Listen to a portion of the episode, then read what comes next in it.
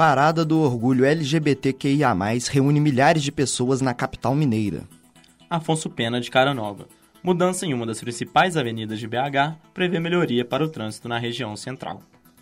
Mais de 30 bairros da região metropolitana de Belo Horizonte ficarão sem água amanhã.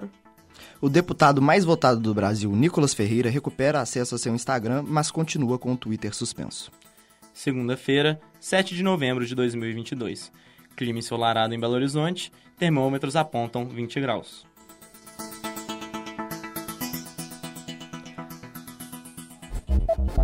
Cidade. No último domingo, a Parada do Orgulho LGBTQIA+, de Belo Horizonte, voltou a reunir milhares de pessoas no centro da capital mineira. A 23ª edição do evento foi retomada este ano após dois anos de pandemia e tem como tema Orgulho de Ser, Resistir para Vencer. O prefeito de Belo Horizonte, Fuad Noman, do PSD, compareceu ao evento e reforçou a importância da celebração.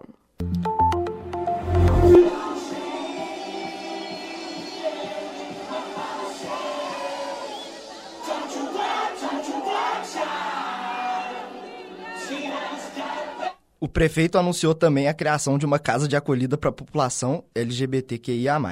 A inauguração do espaço está prevista para o dia do aniversário da cidade, em 12 de dezembro. A Prefeitura de Belo Horizonte apresentou à população um plano de revitalização da Avenida Afonso Pena. O projeto encabeçado pela BH Trans prevê alteração na geometria dos quarteirões fechados e cruzamento com outras avenidas, prometendo melhorias para o transporte coletivo, ciclovias e acessibilidade na região central.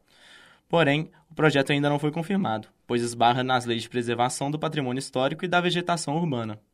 A população terá de aguardar a reunião do Conselho Deliberativo do Patrimônio Cultural, marcada para o dia 16 deste mês, reunião que será decisiva para a aprovação do projeto.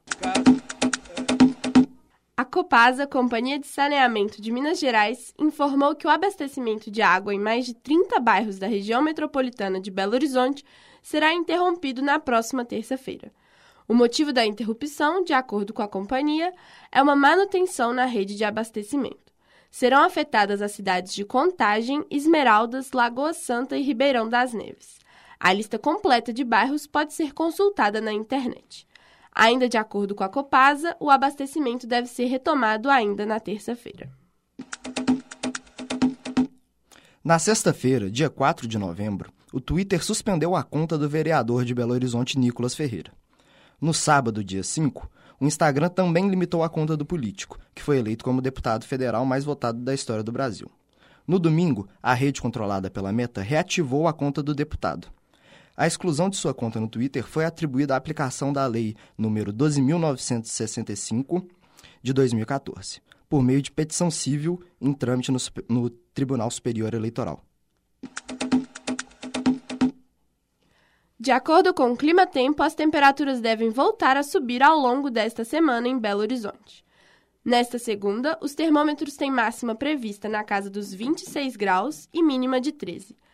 A terça e a quarta-feira devem manter média parecida, mas na quinta-feira a máxima pode bater na casa dos 28, seguida de uma sexta-feira com previsão de máxima para 30 graus.